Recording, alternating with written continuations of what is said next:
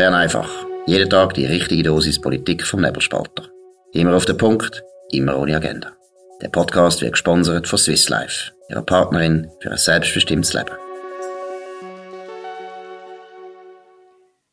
Bern einfach vom 31. März 2023. Heute wieder mal mit der Gamilotte direkt aus Zürich und mir, Maria Rahel Gano aus Bern. Hoi Gami.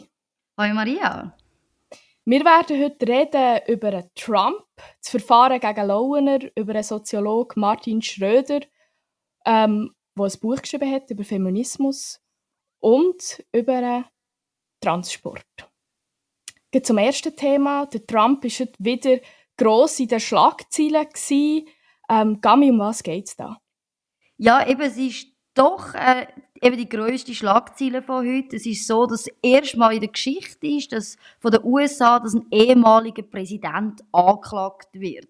Und zwar geht es darum, dass der Bezirksanwalt von Manhattan, der hat Donald Trump eingeladen, nächste Woche von einer Grand Jury auszusagen.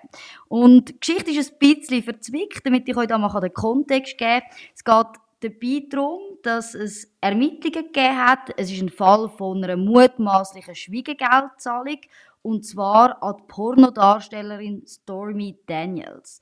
Und zwar hat der Anwalt von Trump, der Michael Cohen, der hat damals in dieser heißen Phase vom Wahlkampf 130.000 Dollar gezahlt und zwar damit die Pornodarstellerin an einer Boulevardzeitung eben nicht mehr über ihre angebliche Affäre mit dem Trump berichtet. Nach der Wahl ist es dann so gewesen, dass der Donald Trump seinem Anwalt ja tranchenweise eigentlich Beiträge zurückgezahlt hat von diesen 130.000 Dollar und das ist dann als Anwaltskosten verbucht worden. Grundsätzlich wäre das eigentlich lediglich eine Falschbuchung in New York nicht mehr. Als eine Ordnungswidrigkeit, also eigentlich gar nichts Spezielles. Doch im Staat New York ist es eben so, dass wenn das in Kombination mit einer Straftat ist, ja, dass dann aus dieser Falschbuchung eben ähm, ein grösseres Problem wird. Und das hat eben jetzt zu dieser Anklage geführt. Und steht eben im Raum, dass man eben Regeln zu der Wahlkampffinanzierung verletzt hat, dass die Schwiegergeldzahlung eben unzulässige Zuwendung war an die Kampagne von Trump, weil es natürlich darum gegangen ist, dass man eben die Negativschlagziele eigentlich kann aus den Medien raushalten. Jetzt Maria, du hast dich auch mit dieser Situation befasst. Wie siehst du das?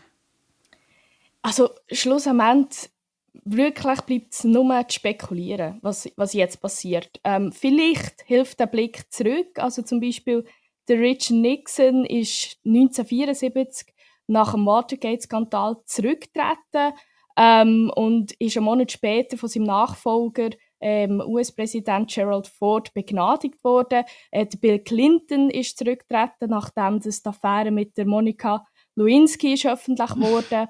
Ähm, er hat aber nach seiner Amtszeit einen Deal können machen, ähm, dass er privat nicht angeklagt wird. Und grundsätzlich, also US-Präsidenten in der Geschichte, die sind ja nicht fehlerfrei. Also ich meine, weder von Kritik noch von fragwürdiger Politik. Aber bisher ist es ja so gewesen, dass eigentlich die mächtigsten Männer der Welt eigentlich über dem Rechtsstaat sind erhaben geblieben. Und das könnte sich jetzt ändern. Also wenn es wirklich, ähm, wenn die Anklage wird also wenn es zu einer sagen wir, Verurteilung kommen, wäre das historisch, weil das ja so noch nie passiert ist. Aber ob das wirklich passiert, weiß man nicht. Ähm, natürlich könnte sich auch die Frage stellen, vielleicht nützt es Trump ähm, für seinen Wahlkampf, vielleicht schadet es ihm. Es kommt, also der wirklich jetzt schon zu sagen, was wird passieren, ist fast nicht vorauszusagen. Was meinst du dazu? Ja, es ist eben wirklich so, es ist eigentlich noch nie dazugekommen, aber man muss sagen, in den USA gilt eben wirklich auch der Grundmythos, niemand steht über dem Gesetz. Und das ist wirklich ganz, ganz ein wichtiger Punkt. Und gilt in dem Fall auch für die Präsidenten. Aber jetzt hat man die Anklage, oder ich habe, man gehört, um was es geht. Und ein ganz großer Punkt ist natürlich, die Anklage die muss wirklich überzeugend sein. Weil was passiert, wenn nachher nichts rauskommt? Ja, dann ist der Ruf sehr, sehr schnell da, dass es eigentlich eine politische Hexenjagd ist gegen den Trump. Und das hat man jetzt Also das auch ist schon ja das, gesagt. was er auch sagt, oder? Also das, Natürlich. ja. Weil es sind, zwei, es sind zwei Sachen, die problematisch dabei sind, oder? Es ist einerseits eben im Bundesstaat New York und eben, das ist die Hochburg der Demokraten. Ich meine, Gedankenexperiment, wie man sich das vorstellen, dass der Biden nach seiner Präsidentschaft in einem republikanischen Bundesstaat angeklagt werden würde, das wäre ein politischer Skandal. Demokraten würden sich wehren. Jetzt kann man sagen, wer profitiert davon? Natürlich, es kann der Donald Trump sein. Es passt natürlich zu dem Narrativ, oder? Er wehrt sich immer gegen das Establishment und jetzt möchte man sogar gerichtlich gegen ihn vorgehen. Ich sehe aber natürlich auch Chancen für den Ron DeSantis, äh, der grösste Konkurrent auch für Präsidentschaftswahlen, äh, Gouverneur aus dem Bundesstaat Florida, dass er natürlich gestärkt wird in seiner Position, dass er natürlich auch als ja, der ohne die Anklagen dasteht und eben beim Trump jetzt wieder so eine Geschichte kommt. Also es könnte beide nicht spielen. Wir müssen abwarten, was sich jetzt daraus entwickelt.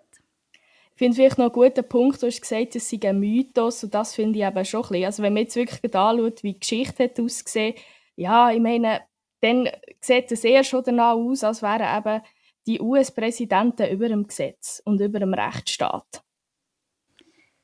Ja, das ist eben jetzt die Frage, oder? Der amerikanische Grundmythos. Ist es nur ein Mythos oder wird jetzt halt wirklich auch mal der Fall eintreffen, dass man sagt, es steht tatsächlich niemand über dem Gesetz?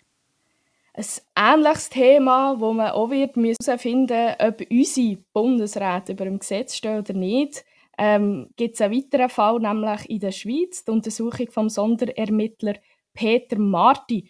Da gibt es ein Update, Gami. Erklär uns doch kurz, was da ist gegangen. Genau, es geht um die Kryptoaffäre. Also es ist heute in der Zeitung eigentlich schon fast eine Randbemerkung gewesen. Der außerordentliche Staatsanwalt, Peter Marti, der stellt Strafuntersuchung wegen möglicher Amtsgeheimnisverletzung rund um die Kryptoaffäre ein. Doch weiterhin bleibt das Verfahren gegen den ehemaligen Kommunikationschef von Alain Berset, den Peter Launer, das bleibt bestehen. Und eben, wir erinnern uns, das ist während dieser Untersuchung zu dieser Kryptoaffäre. Dort ist der Peter Marti auf den E-Mail-Verkehr gestoßen zwischen dem Peter Launer und dem Ringier-CEO Mark Walder. Und das hat eben zu dem Corona-Leak, zu dem grossen Skandal geführt, der ja mehrere Wochen in den Headlines war. Und jetzt kann man eigentlich sagen, oder jetzt ist klar, dass eben eigentlich nicht klar ist. Im Thema Corona-Leaks, dort laufen die Ermittlungen noch. Wir können dazu noch nichts sagen, aber ich glaube, es ist Zeit, dass bald mal die Öffentlichkeit auch die Ergebnisse von diesen Untersuchungen sieht, dass man auch in dieser Corona-Leaks-Affäre mehr weiß und wirklich Ermittlungen auch dazu hat. Ich finde, das, was du gesagt hast, es ist klar, dass nichts klar ist, das finde ich sehr treffend, oder? Und das ist natürlich jetzt auch die Befürchtung, die man haben kann, wenn man sieht, eben, wie das so am Rande, man hat es ja kaum wahrgenommen in den Medien, äh, eben die, die Untersuchung wegen dieser Kryptoaffäre einfach ist eingestellt worden. Ähm, wenn das natürlich nachher ähnlich läuft, was per natürlich auch ein Interesse daran hat, dass das am Rande einfach so wird eingestellt werden, diese Gefahr sehe ich jetzt schon. Ähm, wir können es aber auch anders anschauen. Und zwar, wenn jetzt der Fokus voll auf dieser, sagen wir mal, Corona-Leaks-Affäre, die da lange in den Medien war, ist, dann ähm, könnte vielleicht sogar etwas dabei rauskommen. Die Hoffnung dafür ist aber relativ klein. Doch bevor wir jetzt zu weiteren brisanten Themen kommen, gibt es einen kurzen Powernap. Der Powernap wird Ihnen präsentiert von Schlafvoll. Schlafvoll ist das Schweizer Bettenfachgeschäft mit den besten Preisen. Eine Beratung in einer der elf Schlafvoll-Filialen lohnt sich auf jeden Fall. Mehr Infos auf schlafvoll.ch. Weiter geht's mit einem anderen spannenden Thema. Und zwar hat es einen NZZ-Artikel gegeben über Martin Schröder. Er hat ein Buch geschrieben über Feminismus. Und die NZZ hat ein Interview mit ihm geführt. Was waren die wichtigsten Aussagen, Gami? Wir können es ganz einfach sagen, Frauen geht viel besser, als ihnen die Feministinnen eigentlich immer einreden wollen. Eben der Soziologe Martin Schröder, er ist Professor an einer Universität in Saarland, er hat auch in Harvard studiert. In seinem Buch hat er eine Langzeitstudie gemacht oder angeschaut mit eben über 700.000 Befragten. Und er sagt wirklich, die Lebenszufriedenheit, die liegt sowohl bei den Männern als bei den Frauen auf einer Skala von 1 bis 10 bis ca. 7,4.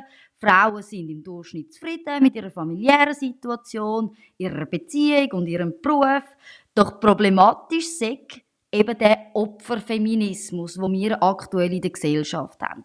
Und dort greift er besonders ein Thema auf, das ich sehr, sehr spannend gefunden habe, und zwar der Gewaltbegriff. Es geht darum, dass eben der Gewaltbegriff, der wird immer weiter ausgeweitet. Also, wir reden nicht nur von, eben von, dieser, von dieser physischen Gewalt, sondern auch von verbaler Gewalt neu, von psychischer Gewalt. Und damit kritisiert er eigentlich, dass man unangemessenes Verhalten auf die gleiche Ebene stellt wie körperliche Gewalt. Und grundsätzlich all die Aussagen jetzt aus dem Interview, und ich bin mir auch sicher, dass man das Buch sehr kann empfehlen kann, sind natürlich ein Angriff auf den Opferfeminismus, den wir haben. Wie hast du das gesehen? Ja, auf den Opferfeminismus, wo ja vor allem auch von, sage ich mal, von der linken Seite bespielt wird und immer wieder... Also vor allem kann streichen. Ich glaube, da sind wir uns einig. von linker Seite bespielt wird. Ähm, und ich bin überzeugt, dass der, also das, was der Martin Schröder in dem Interview mit der NZZ gesagt hat, ganz vielen Frauen ähm, wirklich aus dem Herzen redet. Und zwar auch, weil sich viele Frauen genau das denken, aber sich nicht wagen, das zu sagen. Und zwar, weil sie Angst haben, dafür verurteilt zu werden. Und das ist genau, ja genau das Problem, oder? Absolut. Zudem habe ich gerade auch noch zwei, zwei Fakten oder Aussagen aus dem Interview. Er sagt dort aber auch zum Beispiel, vier von fünf Frauen, die sehen, aus der Bevölkerung, die sehen sich nicht als Feministinnen. Aber gleichzeitig, er kritisiert auch den Studiengang Gender Studies, dass die zwar sehr erfolgreich sind drin, uns eigentlich zu verbieten, Frauen nicht als Opfer zu denken. Also man wird uns wirklich eintrichtert, Frauen müssen Opfer sein, wer das anders sieht, oder, der ist eigentlich frauenfeindlich. Aber genau, also genau darum ist es ja wichtig, dass so bürgerliche Frauen eben für das einstehen und sagen, wir sind kein Opfer. Wir äh, haben unser Leben selber in der Hand und wir können bestimmen. Und das, was, auch, also was mir auch wieder extrem entgegen ist in diesem Artikel, und das muss man einfach immer wieder sagen, die Meinung in den Medien widerspiegelt nicht die Meinung in der Bevölkerung. Und das ist einfach ein Kardinalfehler, den immer wieder gemacht haben. Und darum haben ja viele Frauen Angst. Ich habe jetzt auch schon vermehrt mit, mit bürgerlichen Frauen geredet, ähm, die eigentlich genau so denken, aber sie wagen sich auch nicht so zu sagen, äh, weil man hat einfach Angst, dass man vor allem man von der linken Seite, die sehr moralistisch unterwegs ist, dass man dafür verurteilt wird und dass man schlussendlich nachher auf der falschen Seite sozusagen von der Geschichte steht. Also eben, liebe Frauen, liebe bürgerliche Frauen, die da zulassen, oder die, die es noch werden wollen, bürgerliche Frauen, vier von fünf Frauen sehen sich nicht als Feministinnen. Wir sind also in der Mehrheit da. Ihr müsst auch nicht an einen Frauenstreik am 14. Juli. Ihr könnt genauso weitermachen, wie ihr bis jetzt gemacht habt. Und ihr macht das super. Lasst euch also gar nicht anders einreden. Es hat natürlich auch, jetzt, also Gami, ich bin da voll deiner Meinung, es hat natürlich aber in der Kommentarspalte, mich dort mal ein bisschen durchgeklickt, ganz viel Kritik gegeben, weil der Martin Schröder ein Mann ist. Und er, wie wagt sich er, wie kann er sich anmaßen, über das Thema Feminismus, über das Thema von der Frau zu reden, wo er doch selber keine Frau ist? Gami, was meinst du zu dieser Kritik? Das ist natürlich schwierig, oder? Und die Leute, denen muss ich wirklich ganz ehrlich sagen, ihr habt ein sehr, sehr schlechtes Verständnis auch von unserer Demokratie, oder? Bei uns darf jeder über alles reden. Das ist ganz, ganz wichtig, oder? Dass jeder sich kann an der Diskussion beteiligen. Und da, wo mich eben gleichzeitig auch stört, oder? Es sind ja nicht einfach Behauptungen, sondern wir reden von einer Langzeitstudie mit über 700.000 Befragten. Und wenn es die Leute in diesen Kommentaren einer anderen Meinung sind, dann reden wir doch über wissenschaftliche Fakten und nicht darüber, wer der Absender ist, weil sonst hat man tatsächlich einfach kein Argument. Und du hast vorher noch kurz den Gewaltbegriff angesprochen. Ähm, also der geht es eigentlich darum, dass es, was er sagte, um ihn kurz zu zitieren, so stellt man ein als ungemessenes empfundenes Verhalten auf dieselbe Ebene wie tatsächlich erlebte körperliche Gewalt. Und das ist ja wirklich eigentlich ein Problem. Der, der, sagen wir, der Gewaltbegriff wird einfach so weit ausdehnt, dass die Leute, die wirklich nachher Gewalt erlebt haben, sexuelle Gewalt erlebt haben, ähm, wie nicht mehr, also dass das alles wie verharmlost, also verharmlost wird, weil heutzutage geht ja alles aus Gewalt an der Frau. Absolut, also es ist ganz klar das Problem, oder? Wir haben körperliche Gewalt. Frauen sind sehr oft Opfer von körperlicher Gewalt. Und wenn man dann eben anfängt, alles unter Gewalt zu subsumieren, sei es jetzt eben auch verbale oder psychische Gewalt, ja, dann haben wir das Problem, es schadet den Frauen, es schadet ihrer Glaubwürdigkeit auch und natürlich auch der Ernsthaftigkeit von dieser körperlichen Gewalt. Ja, und eben, wenn man zum Beispiel auch sagt, dass wenn man nicht das richtige Pronomen, man nicht jemanden mit dem richtigen Pronomen anspricht, sei das aus Unwissenheit oder aus Faulheit, aus was auch immer, ähm, was da die Motivation dahinter ist. Und wenn man das nachher wirklich aus Gewalt anschaut, dann wird es natürlich schwierig für, für Frauen, die tatsächlich körperliche, physische Gewalt erlebt haben. Ähm, Gender ist ein gutes Stichwort, weil das nächste Thema geht auch in diese Richtung. Und zwar hat es einen Kommentar im Tagesanzeiger zum, also zu der Transgender-Athletik. Um was ist da gegangen? Genau, das ist jetzt ein Entscheid, wo ähm, wo vor kurzem gefällt wurde. Und zwar geht es darum, dass der Leichtathletik-Weltverband hat entschieden, dass keine Transfrauen mehr in der Frauenkategorie dürfen antreten. Begründung sehr einfach. Es geht um Fairness gegenüber den Frauen und auch darum, die Frauenkategorie zu schützen. Doch ja, bei Tamedia hat man kein Verständnis dafür, und zwar der Christian Brünker. Er hat einen Kommentar dazu publiziert und kritisiert eben die Entscheidung. Sein Argument ist, auf Spitzenniveau gibt es ja gar keine Transfrau in der Leichtathletik, darum, ja, darum braucht es auch gar keine Regelung. Doch man muss schon daran denken, dass das aktuell ein Phänomen ist. Ich erinnere daran, an den bekanntesten Fall, das ist die Schwimmerin Lia Thomas. Ich glaube, die ist mittlerweile auch da ein Begriff. Sie ist bei den nationalen College-Meisterschaften zum Beispiel ist sie antreten. Sie ist eine Transfrau und sie hat dort sogar Tokio Silbermedaillengewinnerin mit über 1,75 Sekunden hinter sich gelassen. Und es ist wirklich ein Thema, das natürlich auch bewegt. Und darum finde ich die Argumentation, dass es eben ja keine Transfrau in der Leichtathletik gibt auf Spitzenniveau, darum muss man das nicht angehen, ganz, ganz schwaches. Ja, also eben, ich habe jetzt den Kommentar auch gelesen und ich finde, also die ja, Lehnstuhlanalyse ist sehr dünn argumentiert und, und so zu wenig Tiefe. Ähm, also ich finde jetzt aus sportlicher und auch gesellschaftlicher Sicht ist die Entscheidung ähm, vom Leichtathletikverband absolut richtig gewesen. Ich, ich finde natürlich, was man vielleicht kann recht geben, er sagt, es ist, äh, ja, es ist Symbolpolitik. Ich finde interessant, dass wir die von der bürgerlichen Seite eher als Argument braucht.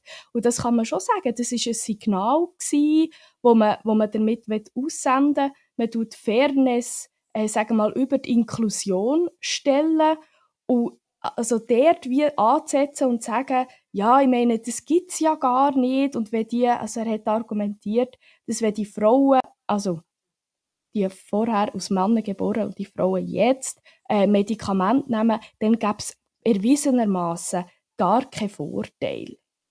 Das ist eben das, was natürlich umstritten ist, oder? Es gibt wirklich Daten, die in beide Richtungen zeigen und darum ist es ja eben genau der richtige Entscheid, dass man sagt, die Situation ist nicht klar, es gibt Studien, die wo dafür und dagegen argumentieren und bevor unzählige biologische Männer Pokal gewinnen, die eigentlich Frauen gewonnen hätten, bevor das überhaupt passiert. Dort schreiten wir ein. Und da, etwas möchte ich doch noch an dieser, dieser Stelle doch zum Schluss auch, auch noch erwähnen. Oder? Wenn, wenn ich zurückkomme auf die Lia Thomas.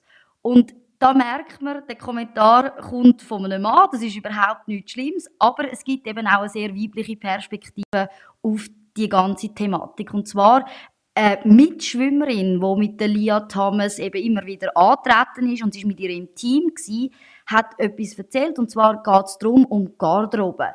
Wenn sie nachher in der Garderobe war mit der Mannschaft, darum gegangen ist, eben den Schwimmanzug anzuziehen, der sehr, sehr eng ist. Sie hat erzählt, es geht über eine Viertelstunde, bis man den anhat, weil der so eng ist und wirklich muss fest sitzen, ja, dann ist man nackt, dann ist man ausgestellt und plötzlich sagt eben die Lia Thomas in dieser Garderobe gestanden, inklusive allem Männlichen dran. Und da hat eben niemand an die Frauen in der Garderobe gedrängt. Und ich glaube, das ist ein ganz wichtiger Punkt, dass diese weibliche Perspektive natürlich auch in die Diskussion gehört. Ja, natürlich. Und das ist, äh, um mir jetzt eigentlich selber ein bisschen widersprechen, das ist vielleicht etwas, wo man aus Mann vielleicht weniger kann nachvollziehen kann. Aber wenn man in der Garderobe ist und nachher ist plötzlich dort, ja, sagen wir, eine Person, und ich sage jetzt bewusst Person, die einen Penis hat, das ist einfach, das kann, das kann für einen sehr, nein, jetzt wirklich, das kann für einen sehr unangenehm sein und das kann ihm unwohl fühlen. Und ich finde, was man aus Lösungsansatz, und das ist natürlich auch umstritten, kann, kann vorstellen, dass man sagt, man macht eine eigene Kategorie. Und dort aber, ich wette, dort kommt wieder das Argument, ja, es ist ja nicht inkludierend oder zu wenig inkludierend, aber all die Personen, ob, ob das jetzt wirklich ein Vorteil ist mit dem Hormon, äh, mit dem Hormonspiegel. Natürlich, wenn man einen höheren Testosteronspiegel hat, dann hat man mehr Muskelkraft. Wenn man die Medikamente mit senken und ob der Vorteil jetzt gibt oder nicht. Aber viele, viele von, von diesen Frauen, also schlussendlich, du hast es richtig gesagt, sind die, die benachteiligt sind, ist, ist, ist, ist wiederum die Frau.